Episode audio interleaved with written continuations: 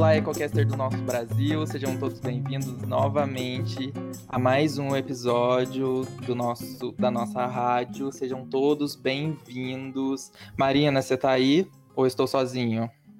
Oi, Guilherme, estou aqui sim. Novamente com calor, eu acho que eu só falo isso ultimamente, né? Eu acho que o nosso, o nosso ritual é falar estamos com calor e estamos quarentenados. É, todo episódio é garantia isso, né? É verdade, Nossa. não tem nenhuma novidade. Ai, vai chegar um dia que a gente não vai falar isso, vai ser um marco histórico dentro do EcoCast, né? Mas enquanto é, isso, verdade. vamos seguindo, né? Com o aquecimento global e com o corona. Nada de bom e nada de novo. Enfim, como vocês já devem ter visto aí nas nossas redes sociais, eu espero que já estejam todos curtindo, todos seguindo, compartilhando com a família, com os amigos, no grupo dos apps. É, o episódio dessa semana é sobre direito ambiental. Estamos formais hoje. Brincadeira, gente. É, na verdade, é, acho muito importante a gente falar sobre isso, porque às vezes a gente tem aquela ideia de que direito ambiental é uma coisa muito reclusa, né? E a gente quer trazer esse tema justamente para que a gente perceba como isso está presente na nossa vida diariamente. Por exemplo, se a gente pensa em pessoas que trabalham com o meio ambiente, a gente pensa em biólogo, engenheiro ambiental, florestal, os oceanógrafos, os educadores. Mas a gente pode até parafrasear o professor Alessandro, que participou do nosso último episódio, e que ele fala assim, que a gente não pode tratar o meio ambiente como um ente à parte, né? E o meio ambiente, ele está entre nós nos mais diversos aspectos da nossa vida, e por isso mesmo que a gente tem que abordar é, sob um olhar de múltiplas ciências. E é justamente, né, falando isso tudo para dizer que é por isso que a gente pensa exatamente é, sobre o direito ambiental direito ambiental ele não existe só para auxiliar o cumprimento de leis e aplicar multas por crimes ambientais. Muitas vezes, lutas sociais e coletividades são permeadas e justificadas pelo direito a um meio ambiente ecologicamente equilibrado. E para desvendar a complexidade do juridiquês, hoje a gente vai adentrar nessa esfera e buscar compreender melhor os nossos direitos perante as leis ambientais e saber como proceder caso a gente necessite recorrer ao direito ambiental em nossas vidas. E para ajudar a gente né, a nos guiar nesse assunto, a gente conta com a ajuda da Camila Oliveira. Ela é formada em Direito pela IBMEC de São Paulo, é o Instituto Damásio de Direito. Atualmente ela é pós-graduanda em Direito Ambiental e Urbanístico, com certificação ISO 14001, e também é dona de uma página no Instagram sobre direito ambiental chamado Pílulas Ambientais. Seja muito bem-vinda, Camila. Obrigada por você estar aqui com a gente na nossa rádio, aceitar nosso convite. Tudo bem, gente. Muito obrigada pelo convite. Estou muito feliz em vir falar aqui com vocês. É, por favor, não se assustem, a gente vai falar de direito ambiental, mas isso não significa que vai ser 100% formal. a intenção não é essa. Estou muito feliz pela oportunidade e muito, muito obrigada por esse espaço.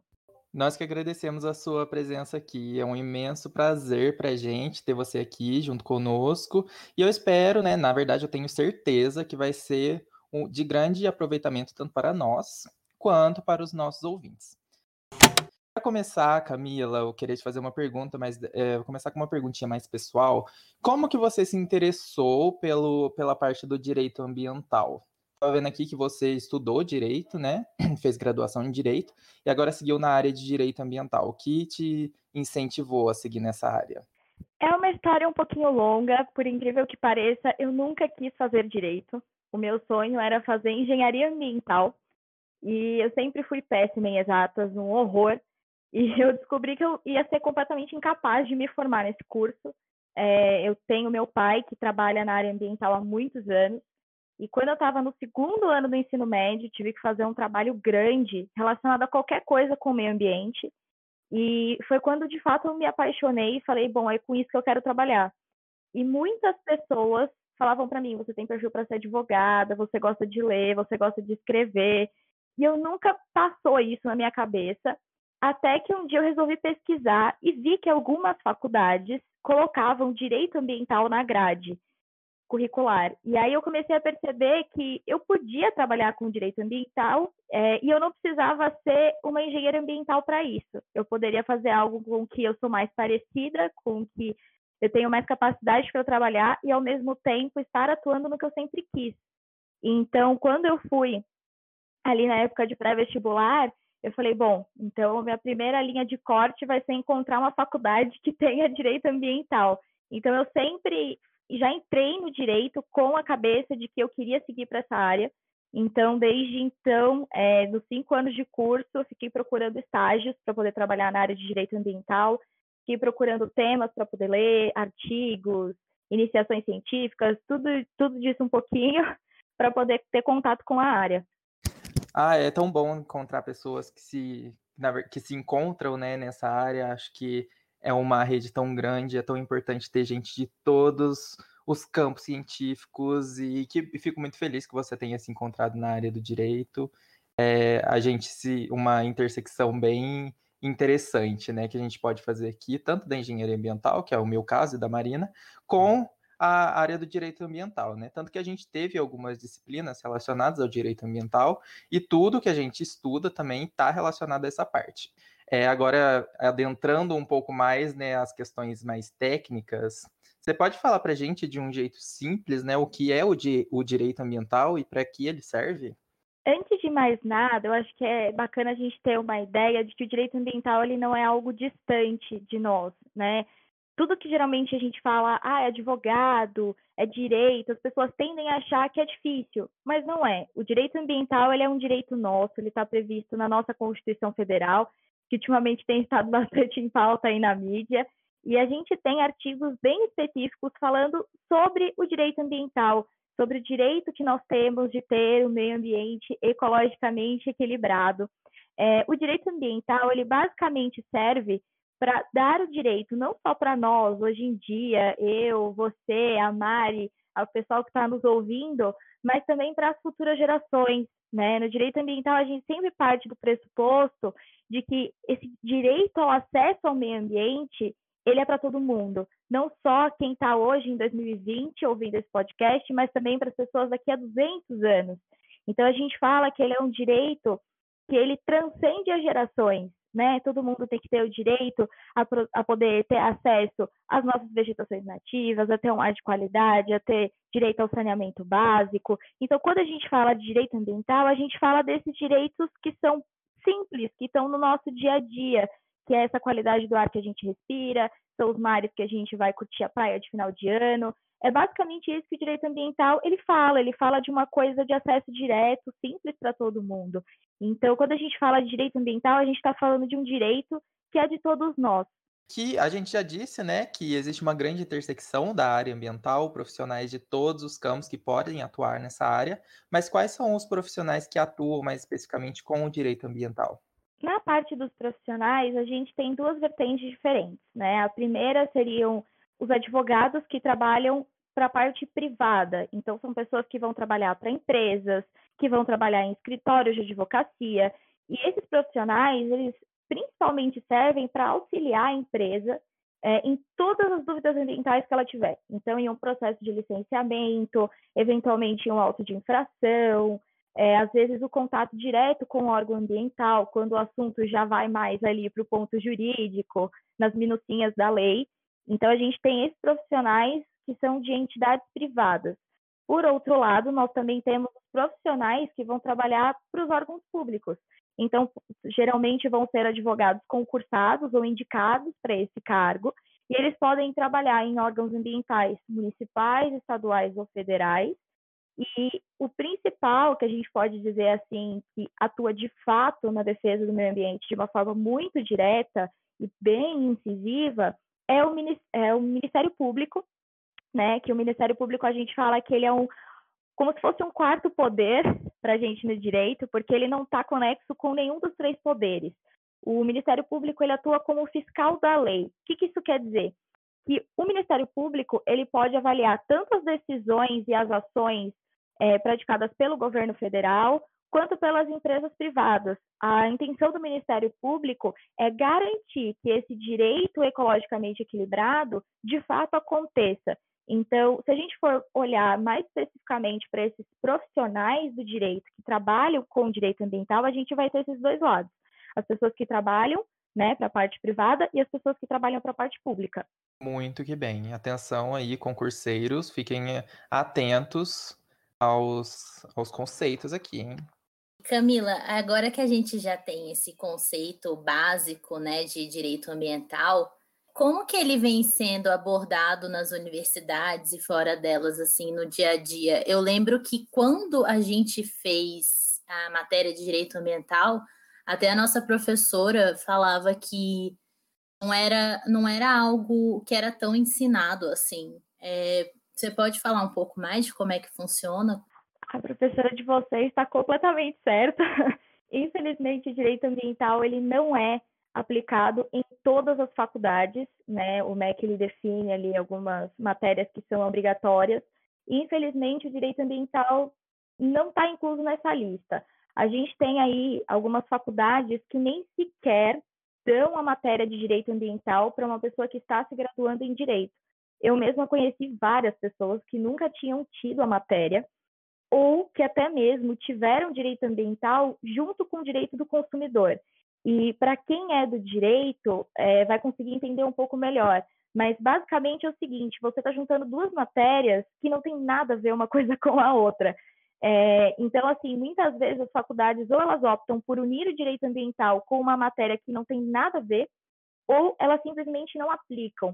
É, hoje, é muito difícil você ter uma faculdade que, de fato, vá colocar na grade como uma matéria obrigatória para você fazer a matéria de direito ambiental. A minha faculdade, especificamente, tinha essa matéria, eu tive essa matéria durante seis meses, bem no finalzinho do curso, lá no meu oitavo semestre. É, e, assim, para mim, particularmente, foi uma experiência incrível, porque eu tava, era a matéria que eu mais aguardava, né, durante esses cinco anos de curso. Mas quando a gente fala de direito ambiental dentro das faculdades de direito, ainda tem um outro ponto muito importante, né? O direito ambiental ele não se conecta só com engenheiros, biólogos, é, geógrafos, o direito ambiental dentro do próprio direito, ele depende de muitas outras matérias. Então, se, quando a gente senta de fato para estudar direito ambiental, a gente percebe que é uma matéria ligada ao direito civil, ao direito penal e principalmente ao direito administrativo. Então, quando a gente fala isso, pensando de fato em uma faculdade, em uma universidade, é necessário que se tenha essas matérias primeiro, para depois ter direito ambiental. É, e mesmo assim, os alunos têm muita dificuldade para visualizar o direito ambiental, porque ele foge muito do que comumente se vê ali na realidade do advogado, né? Quando a gente fala é, principalmente de atuação na área ambiental, a gente fala muito de contato direto com órgãos, processos administrativos, autos de infração, licenciamentos ambientais, que são coisas que não são muito comuns. É, eu lembro que na minha própria sala de aula, as pessoas tinham uma dificuldade absurda em imaginar o que seria um auto de infração. É, o professor falava e elas olhavam para o professor como se estivesse falando em grego. Então, infelizmente, dentro do próprio direito, né, que é onde eu trabalho hoje, é muito fácil você ver pessoas que nunca tiveram contato com direito ambiental ou pessoas que, mesmo sendo do direito, quando eu falo, ah, eu trabalho com direito ambiental, me olham como assim, gente, mas como assim direito ambiental? Existe alguém que trabalha com isso? Então, é uma área que precisa ainda ser muito desenvolvida. Mas, por outro lado, todas as pessoas que, de fato, tiveram contato com direito ambiental e gostaram da área, não conseguem sair. É uma área que é muito grande, a gente tem uma vastidão enorme de coisas para poder ver e aprender constantemente. Então, dentro do direito, é muito diversificado. Camila, e você sabe dizer é, por que que, é, assim, eu fiquei curiosa mesmo, por que que as universidades, elas não abordam é, o direito ambiental, assim, me deu a impressão que é um pouco facultativo, né, e tem alguma, você sabe se tem alguma explicação para isso, ou se é algo que, sei lá, realmente não tem interesse, e aí às vezes é melhor focar em umas outras matérias, é, você sabe dizer por quê? Olha, te dar uma resposta com total certeza, eu não sei.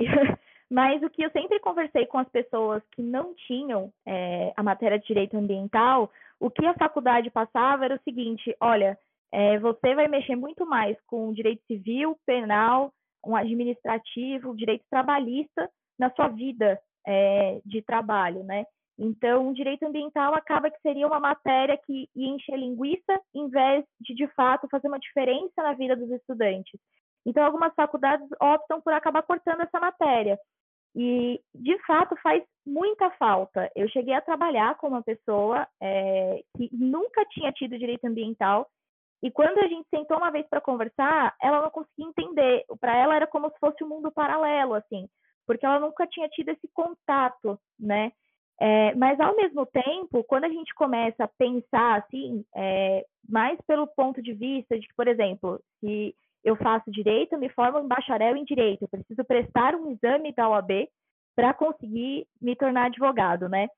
É, o direito ambiental, ele entra na prova do OAB, mas a gente tem uma prova de 80 questões e só duas são de direito ambiental. Então, até mesmo nos cursinhos preparatórios de OAB, a matéria de direito ambiental é muito pouco vista. E se ela é vista, são sempre os principais pontos. Então, eles olham mais um APP, um licenciamento e, no máximo, um crime ambiental.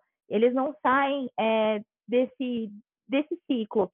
Então, a gente vê que dentro do próprio direito, são muitas poucas pessoas que trabalham com direito ambiental ou sequer estudaram. É, então, é, quando a gente vai procurar até profissionais especializados, a gente sempre acaba indo para os mesmos nomes, porque são pessoas que estão no mercado, consolidadas há muitos anos, e são pessoas que têm conhecimento muito grande.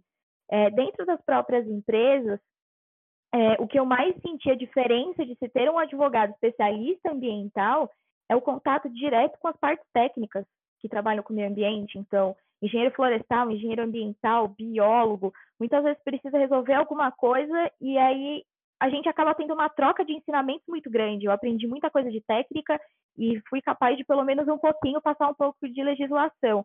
Então, acho que a grande beleza do direito ambiental, que infelizmente as faculdades ainda não conseguem ver, é essa troca, porque é uma matéria interdisciplinar, a gente vai ver de tudo um pouco. Gente, eu ainda estou chocado com o direito ambiental sendo dado junto com o direito do consumidor. Vou confessar isso aqui. Fiquei travado nessa parte. Eu sou um leigo, né, na parte do direito, mas a gente faz aquela analogia, né, de tratar o meio ambiente como um recurso a ser consumido.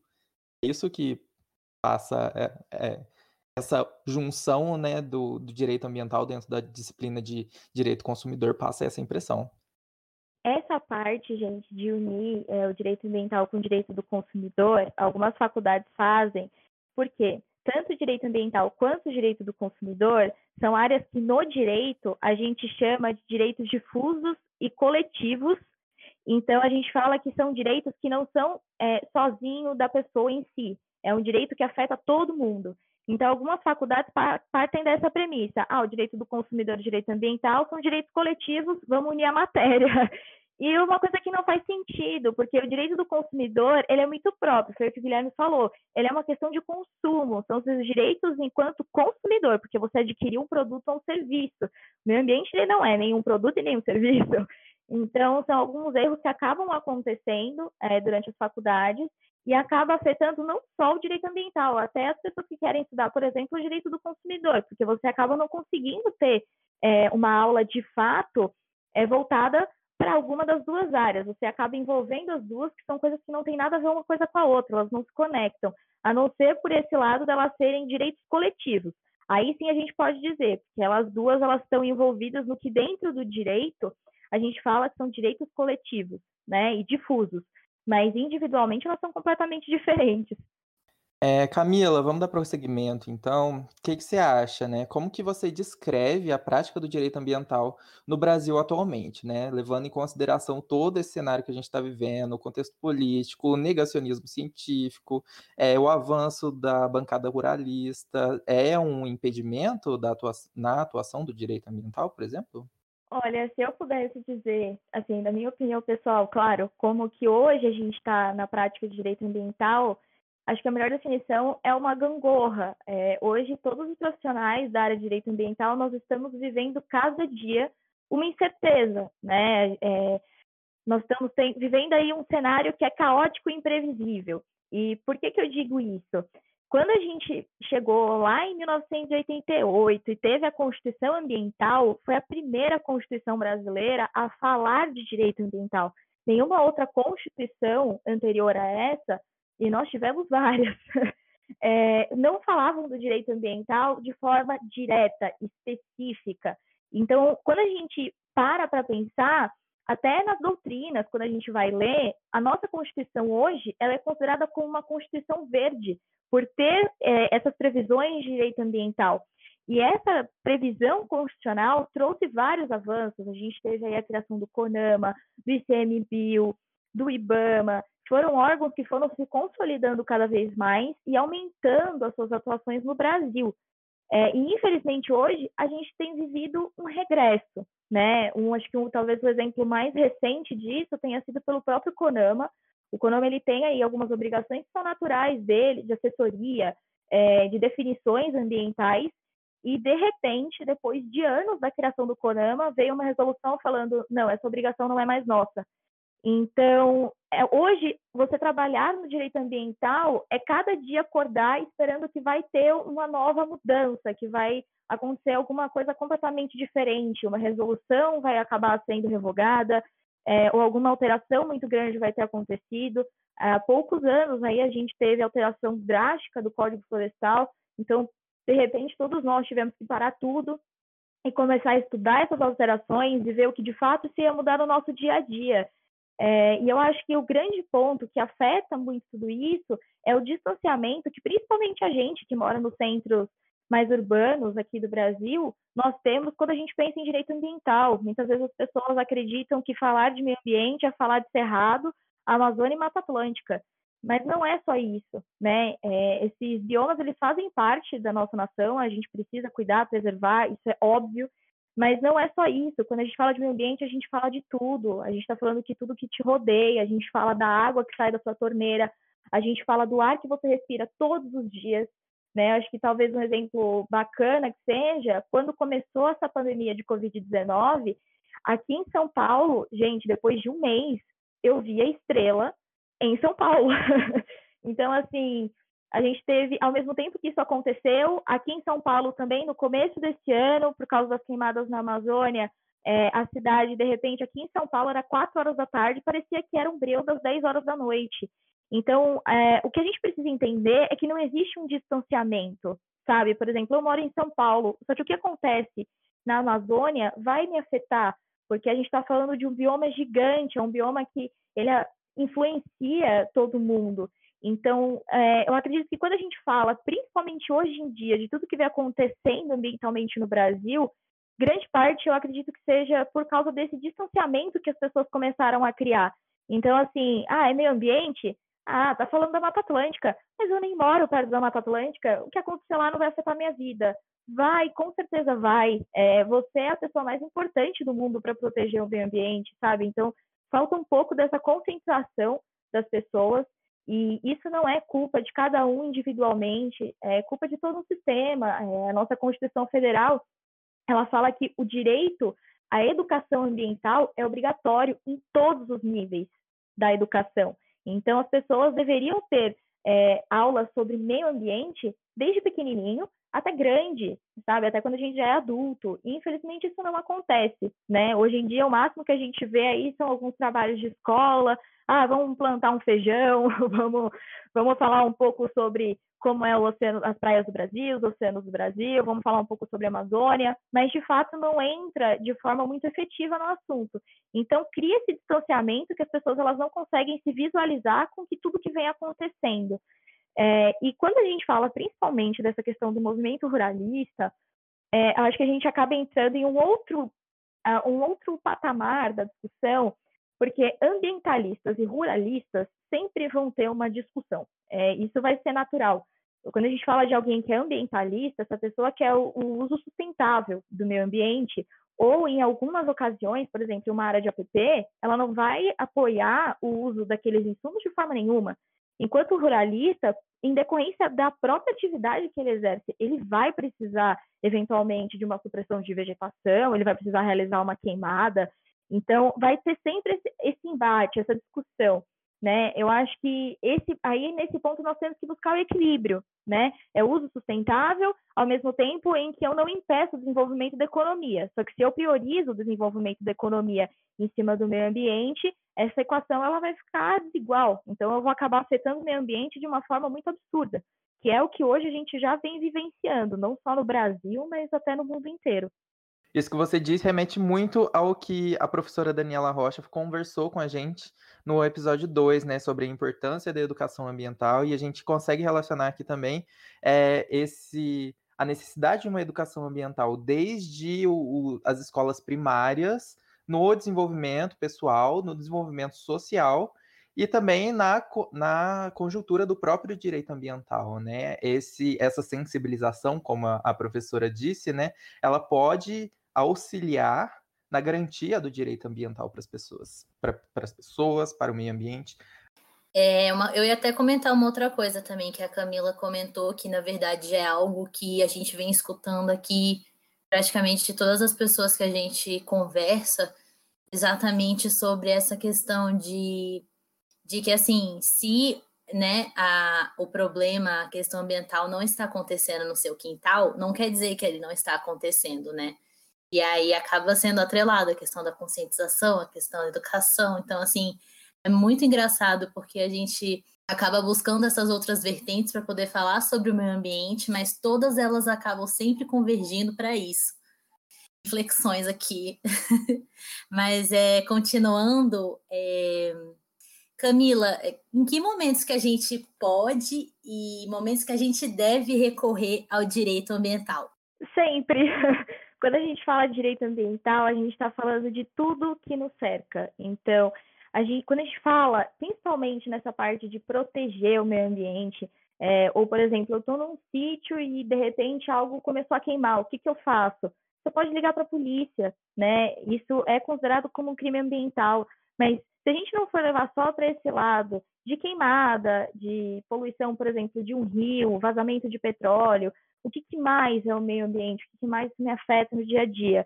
A gente pode pensar no descarto correto dos lixos, né, para esse lixo, para o seu lixo do dia a dia ser descartado de forma correta, o seu lixo não pode, por exemplo, ter contato com os lixos de hospitais, eles têm que ter descartes diferentes.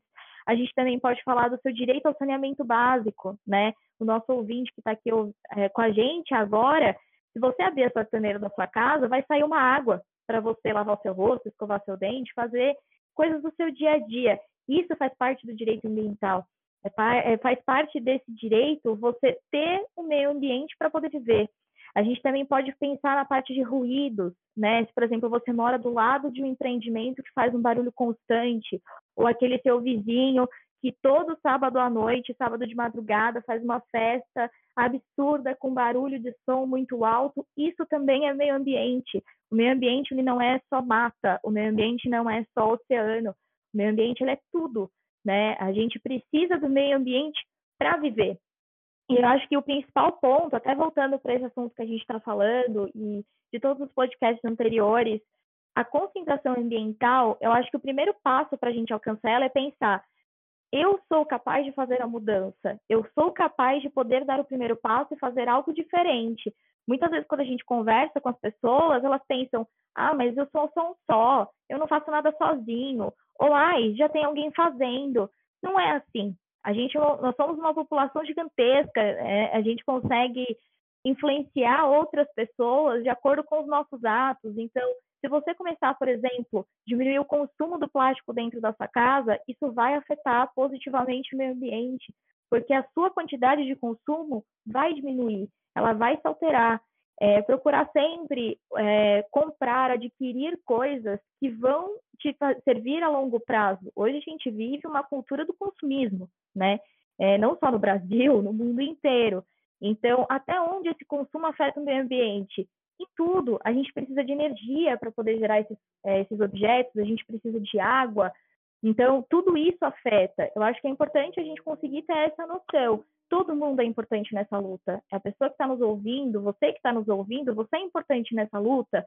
Então você pode recorrer ao direito ambiental desde o momento que você acorda até o momento que você vai dormir. Eu estou emocionada com isso, porque, nossa, eu queria pôr isso na minha parede, porque é exatamente isso.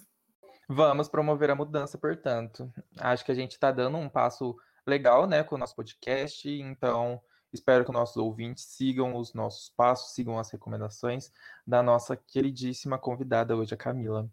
É, seguindo aqui, né, é, o que a gente está vivenciando atualmente, um desmonte do aparato ambiental brasileiro, vide é, as revogações no CONAMA, né? Inclusive, quem ainda não ouviu o último episódio, por favor, vai lá e dá stream pra gente. É, e se informar também, é claro. É, mas como que o direito ambiental ele pode atuar, né, frente a esse desmonte ambiental que a gente está tá enfrentando, né, a passagem da boiada? É, quando a gente fala dessa parte de desmonte ambiental, é, eu particularmente sempre acredito que é importante nós fazermos é, duas divisões. Uma delas é nós, como pessoa, como cidadão, como pessoa que paga imposto, como pessoa que é, tem representantes na política em todas as esferas dela, não só na federal, como na estadual e na municipal. Então, acho que o primeiro ponto é cobre das pessoas que você votou, as pessoas que receberam o seu voto. Né? Então, quando a gente fala de um plano de governo de cada um dos políticos, a gente não está falando só da economia, só do trabalho, só da saúde, a gente também fala de meio ambiente. Então, cobre dessas pessoas que receberam o seu voto, ainda mais agora que a gente está em um período de eleição. Então, analise nos seus candidatos quais são os planos ambientais que eles têm. Eles são pessoas que, por exemplo, hoje apoiam o que vem acontecendo, são pessoas que repudiam o que vem acontecendo, quais são as tendências de quem a gente pretende votar. É, ainda pensando em nós como cidadãos, o outro ponto muito importante, apoie os órgãos ambientais, apoie as ONGs. Né? Nós temos tantas ONGs aqui no Brasil que fazem trabalhos lindos. Foram ONGs que foram grandes responsáveis é, em acabar ou diminuir, né? não foi nem acabar, foi diminuir grande parte das queimadas no Cerrado. Pessoas que eram voluntárias, que foram lá para salvar a vida de animais, para salvar a vegetação para tentar, de alguma forma, minimizar o que vinha acontecendo. Então, se você puder doar para alguém, doe. Ah, eu não me sinto confortável em doar. Então, faz, às vezes, a propaganda para algum amigo seu de um trabalho que vem acontecendo. As ONGs, elas são muito importantes, os órgãos ambientais são muito importantes.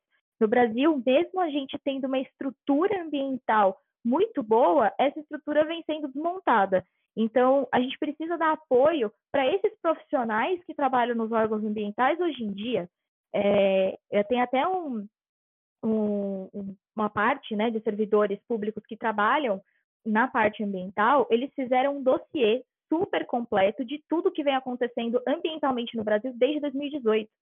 Então, assim, é, esses servidores, eles estão buscando mostrar para nós o que vem acontecendo. Então, cabe a nós, é, enquanto cidadão, apoiar essas pessoas. Agora, se a gente for olhar para um outro lado, a gente vai se amparar no Ministério Público, né? Como a gente conversou antes, o Ministério Público ele é o fiscal da lei.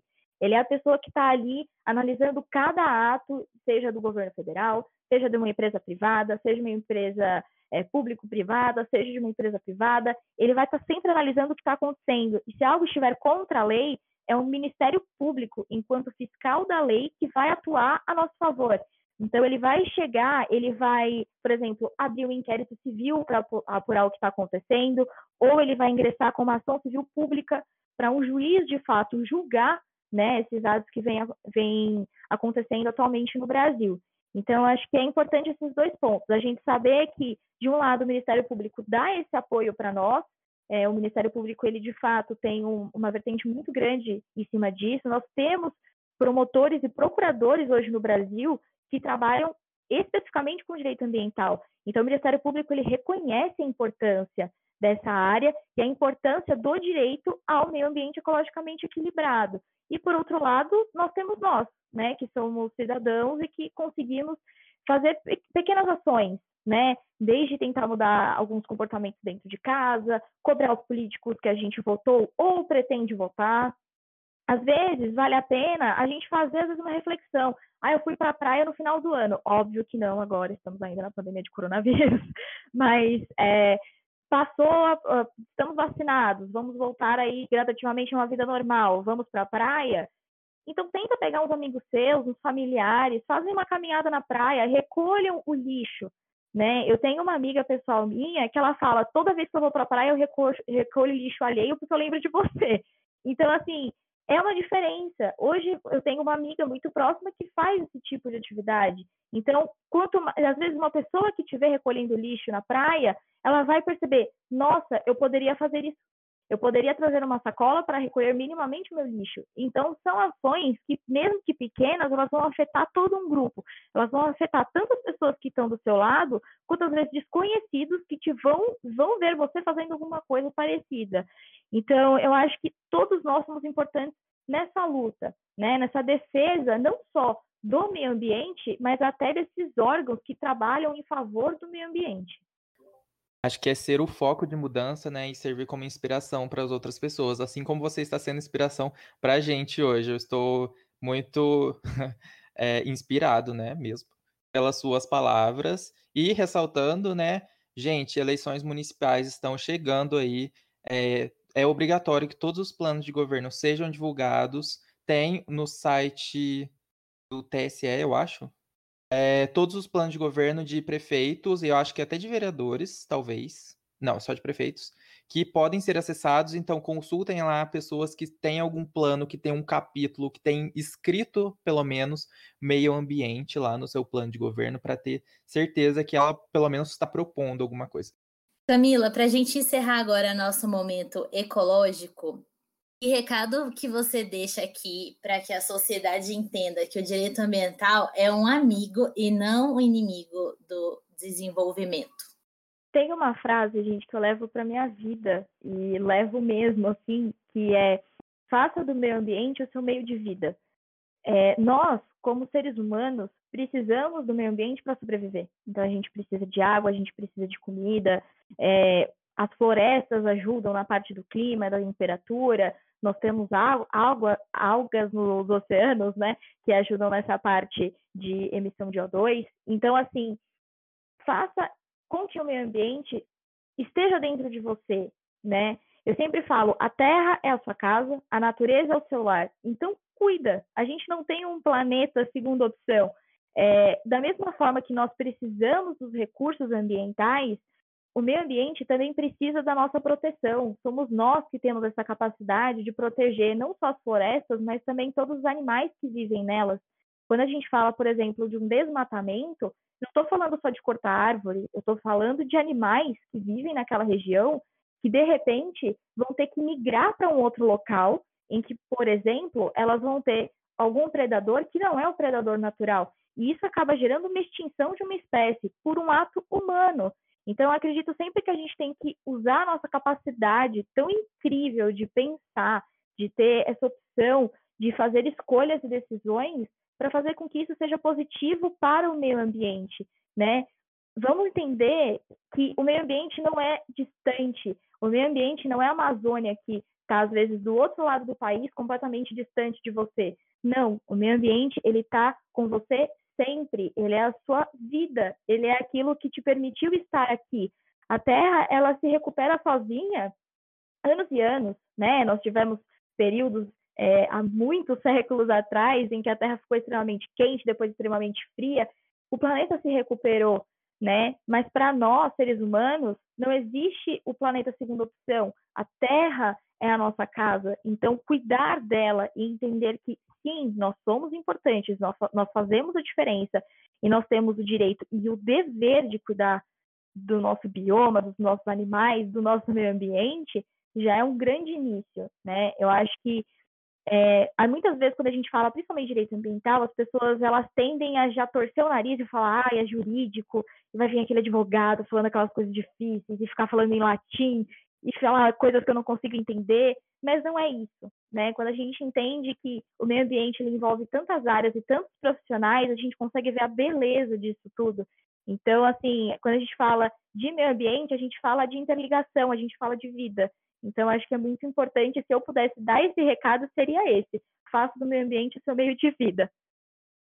Passou o recado, passou muito bem o seu recado. Acho que a sua fala hoje vai servir para muitas pessoas se motivarem né, a trabalhar melhor com as questões ambientais, se envolver melhor, né? Eu já vou sair daqui, já vou começar a fazer todas as minhas doações para o SOS Pantanal e não só isso, né? Fazer um trabalho aqui na minha própria região. Encerrando aqui, né, a nossa primeira etapa do nosso episódio, vamos dar continuidade a, ao momento ecoar, né? Eu acho que hoje a gente nem explicou no começo é, como que funciona, né? Para mim só restaram dois neurônios, graças à minha pós-graduação. Mas o nosso programa ele é dividido em duas partes, né? O momento ecológico, que rolou essa conversa com essa conversa maravilhosa com a Camila, e o momento ecoar, que a gente vai fazer as nossas recomendações e divulgar as audiências públicas. Então, gostaria de passar a palavra para a Camila. Por favor, Camila, se quer começar? Tem alguma recomendação para fazer que agregue mais conhecimento aos ouvintes?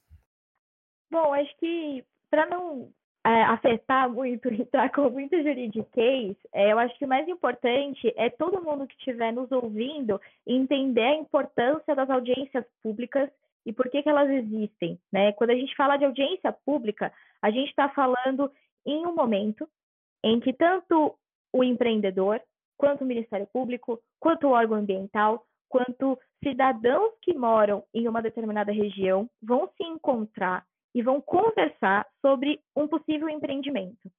E geralmente isso acontece dentro de um processo de licenciamento ambiental.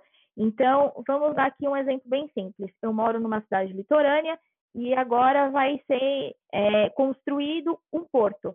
O porto vai afetar diretamente as pessoas que vivem nessa cidade litorânea, não só em questão de emprego, que, claro, é necessário, mas também riscos né, de vazamento de petróleo, riscos de vazamento de outros produtos químicos, vai mudar completamente a estrutura da vida marinha naquele local. Então, esses animais vão acabar migrando para regiões próximas, até é, por movimentações ali do mar que vão ser desconhecidas para eles. Então, quando a gente fala de audiência pública, nós estamos falando de um direito que a gente tem por lei, que é um direito de saber o que está acontecendo na minha cidade, como isso vai me afetar. E por que, que é tão importante uma audiência pública? Porque, de acordo com o que a própria população local for expressar naquele momento, isso pode influenciar de alguma forma a decisão do órgão público. Então, por exemplo, ah, em vez de colocar o seu empreendimento no lugar X, vamos colocar no Y, porque pelo que a gente conversou com a população e analisando os documentos técnicos, vai ser melhor no Y do que no X. Ou um outro exemplo, o representante legal, ou às vezes o próprio é, pessoa que está diretamente ligada no empreendimento, vai estar lá para tirar as dúvidas daquela população. Então, a utilização da audiência pública, ela serve para você ter contato direto com a pessoa que está sendo responsável por aquilo, e isso vai até te permitir é, conversar com as pessoas à sua volta e falar, olha, eu fui na audiência pública e aconteceu isso e isso. Nossa, de repente eu descobri que o Ministério Público está envolvido.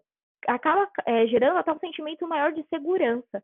Então, se você tiver a oportunidade, pelo menos uma vez, de uma audiência pública, vá. Você vai perceber o quanto isso muda o pensamento não só das pessoas que vivem naquela região, mas do próprio órgão ambiental e do empreendimento, porque é um momento de discussão positiva entre todo mundo que está naquele local. Então, com certeza, a audiência pública é algo extremamente importante, ele faz parte dos licenciamentos ambientais de empreendimentos que impactam muito o meio ambiente, então vale muito a pena, é algo que, assim, eu acredito que deveria ser obrigatório, pelo menos uma vez na vida, todo mundo ir em uma. Essa mulher é maravilhosa. Toda semana que eu venho aqui, eu falo, tem audiência que está esperando ser solicitada.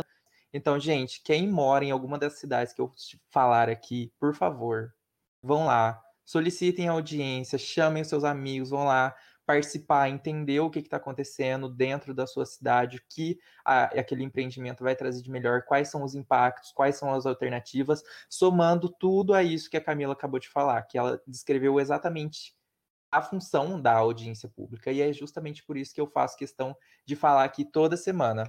É, eu vou começar, então, pular esse pular um, um, pedaço e já vou fazer a divulgação das audiências públicas que estão aptas à solicitação aqui em Minas Gerais começando com empreendimentos de agricultura e pecuária. É, as audiências elas estão para estão esperando ser solicitadas em Brutizeiro e São João da Ponte. é, audiências relacionadas a empreendimentos de mineração é, estão esperando né, para serem solicitadas em Guaiães, Araçuí, Itinga, Ouro Preto, Mateus Leme e Sul. Eu espero que eu tenha falado certo. E uma audiência de um centro de reciclagem está esperando, aguardando ser solicitada em Pitangui. Então, por favor, se vocês ouvintes que moram nessas regiões, conhecem alguém que mora, divulguem essas informações. É, pulei aqui a parte da divulgação. Marina, você gostaria de fazer alguma recomendação sobre o assunto?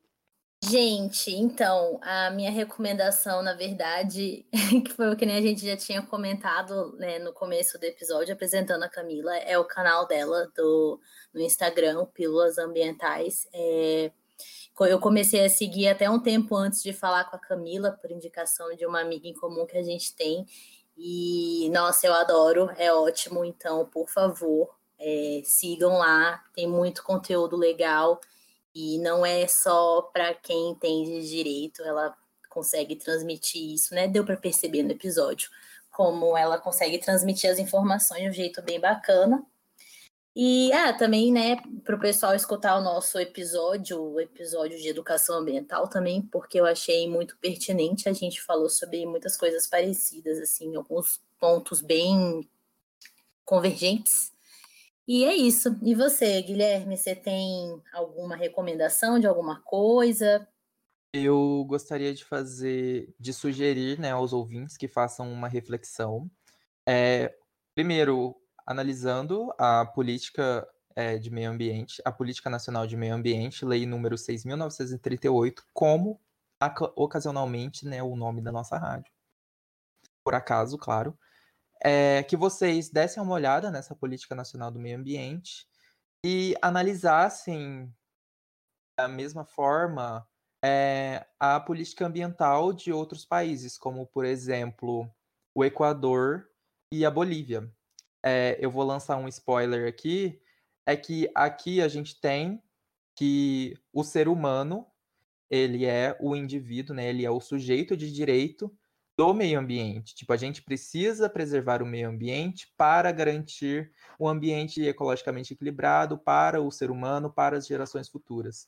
Nesses países que eu citei, como a Bolívia e o Equador, é, a legislação ambiental, o sujeito de direito é a própria natureza, ou seja, todo o aparato jurídico, o aparato legislativo, ele garante direitos à natureza para que a própria natureza possa é, se manter. Então, eu sugiro né, essa reflexão, é, comparar esses dois, essas duas políticas, vocês verem como que elas funcionam, é, ver como a nossa política ela é, é verde, né, de certa forma, mas que existem outras alternativas também. E eu gostaria, né, enquanto podcaster, sugerir um podcast também, que é o podcast Entender Direito, que eles têm um episódio sobre direito ambiental e esse podcast ele está associado ao Superior Tribunal de Justiça. Então vou deixar o link aí na descrição do episódio, fiquem à vontade para ouvir. Ah, eu gostaria de falar para o pessoal, nossos ouvintes, por favor, conversem com a gente, comentem, venham trazer novas questões para a gente. A Camila, ela né? Hoje é uma veio fazer esse, é, esse episódio com a gente. Ela foi indicação de uma amiga comum nossa e ela comentou: Nossa, ia ser super legal se a Camila fosse aí falar com vocês. Então, se vocês tiverem ideias de pessoas interessantes que que tem alguma coisa legal para contar para a gente sobre o meio ambiente, por favor, não se, não se sintam envergonhados, venham falar com a gente. É isso, esse é o meu recadinho final. Então é isto. Vamos encerrando por aqui o episódio de hoje. Não se esqueçam de compartilhar com seus amigos, com a sua família, mandar nos grupos do Zap. É, a gente está com um canal no Discord aberto para todo mundo que estiver interessado, então entrem aí, porque vem muitas novidades pela frente. Então, se quiserem se manter informados. É, Camila, muito obrigado pela sua participação. Foi muito gratificante poder conversar com você. São tantas informações, tanta inspiração que eu vou sair daqui hoje motivado. Muito obrigado pela sua presença. Gui, Mari, muito obrigada. Foi incrível ter essa conversa. Acho que é sempre muito importante. Eu até cheguei a conversar com a Mari um pouco antes, que faz a diferença. O trabalho de vocês aqui é incrível. É, ter isso numa universidade é maravilhoso, porque vocês têm uma fonte de comunicação incrível nas mãos. Então, parabéns pelo trabalho de vocês. Muito obrigada pelo espaço. Espero aí que a gente tenha conseguido falar um pouco de direito ambiental sem entrar no tabu desesperador de juridiquês. Então, muito obrigada por esse espaço. Pessoal, por favor, siga o pessoal do podcast, vamos acompanhar, vamos curtir, vamos compartilhar, vamos fazer tudo, porque o trabalho deles é realmente incrível. Muito obrigada, gente. Muito obrigada mesmo. Ai, nós que agradecemos. E, pessoal, não se esqueçam de seguir a página da Camila no Instagram também. Vai estar tudo indicadinho aí. É, vamos encerrando, Marina. Vamos, saio daqui muito mais bem informada. Tô bem feliz. Então é isso, né, gente? Beijos para vocês, beijo Camila e Guilherme e até daqui 15 dias.